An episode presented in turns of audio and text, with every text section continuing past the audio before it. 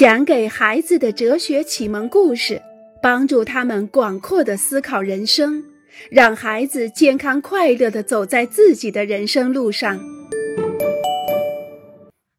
我们以为让人服从就是被人尊重，我们以为别人害怕自己就是对自己的尊重，将尊重与礼貌。关心、服从、害怕或者其他情况混淆在一起，真让人担心。由于总是不尊重“尊重”这个词，人们已经不知道真正尊重到底意味着什么了。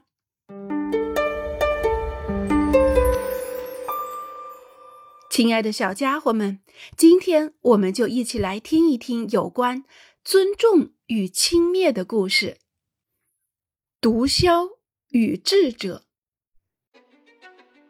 在吉米所在的社区里，大家都尊重他，从来没有人想过要反抗他的命令，甚至和他讨论都不敢。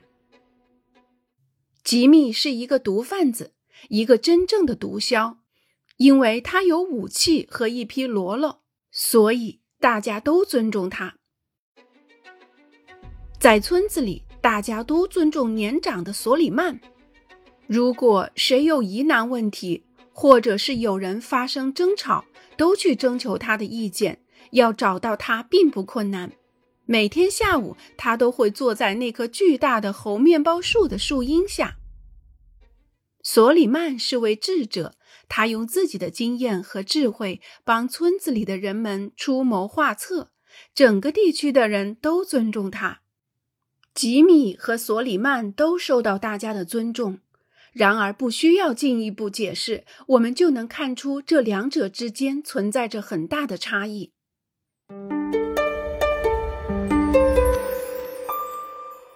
把你的房间整理了，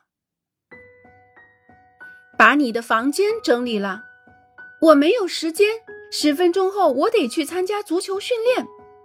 马上去整理你的房间，否则这个下午不准出去。可这是我的房间，不整理也不影响任何人。你到底尊不尊重你的爸爸？如果我对你说整理房间，你就得去。这位父亲用错了一个词，他说你要尊重你的爸爸，可是其实他应该说你要服从你的爸爸。人们还常说应该尊重学校的规章制度，应该尊重法律。与其说尊重，倒不如说服从法律，服从学校的规章制度，不是这样吗？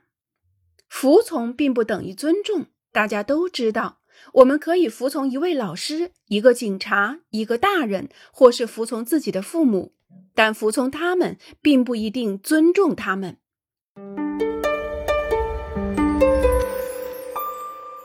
草坪、海豚、法律。尽管人们用错了这个词，不过最终我们还是明白它与其他词的区别。那么，为什么还要纠缠不放呢？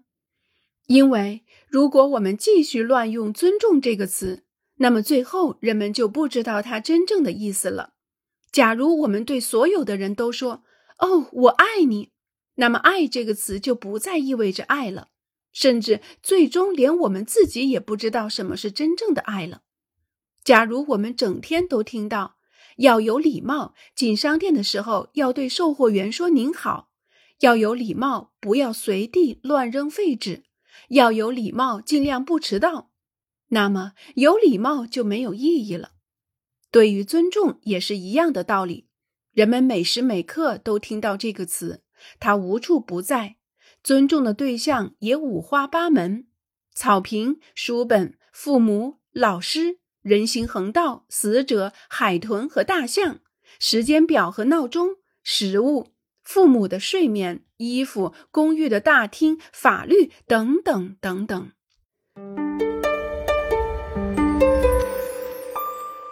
尊重，尊重这个词，我们以为我们对肉铺的售货员说谢谢。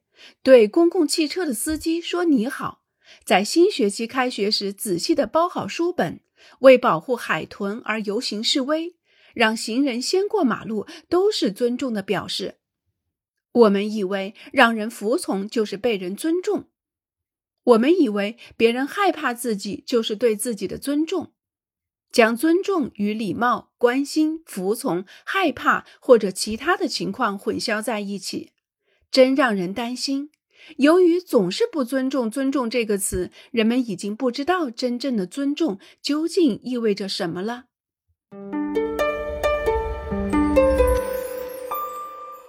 直接送到校长那儿。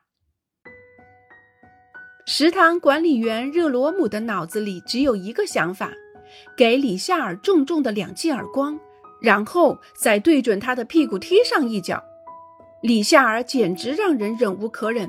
他把芹菜泥打翻在地，而且正好洒在热罗姆的鞋子上。当然，李夏尔说他不是故意的，可是管理员对他所说的话一个字儿也不相信。大家都知道李夏尔招惹每个人。事情还没有完，李夏尔大胆地直视管理员，嘴角还露出一丝狡猾的笑容。不过，热罗姆既没有给李夏尔两记耳光，也没有朝他的屁股上踢上一脚，而是把他直接送到校长那儿去了。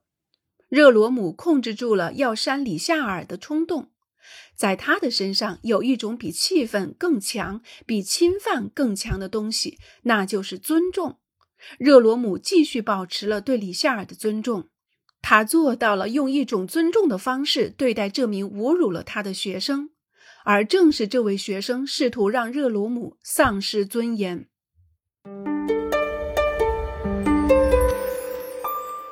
尊重陌生人。维维亚娜登上了公共汽车，哎，真是不容易，竟然还有一个座位。只要没有老人在下一站上车，我就可以继续坐着了。他一边想，一边从包里拿出杂志。从今天早上起，他就很想读这本杂志了。维维亚娜早就知道，如果公共汽车上有老人，就应该把座位让给他们。维维利亚不需要认识他们，不需要喜欢他们，既不用对他们心存恐惧，也不用心存怜悯或是崇拜，这一切都是没必要的。尊重一个人的时候，我们不会心跳加快，不会浑身起鸡皮疙瘩，或是两腿发软。尊重不是一种感受，我们不会猛然地感受到它的存在，就仿佛我们感受到害怕或高兴一样。尊重是我们身上固有的东西。有据为证，我们可以尊重一个还没有上公共汽车的陌生人。我们也可以像热鲁姆那样尊重一个自己想给他耳光的人。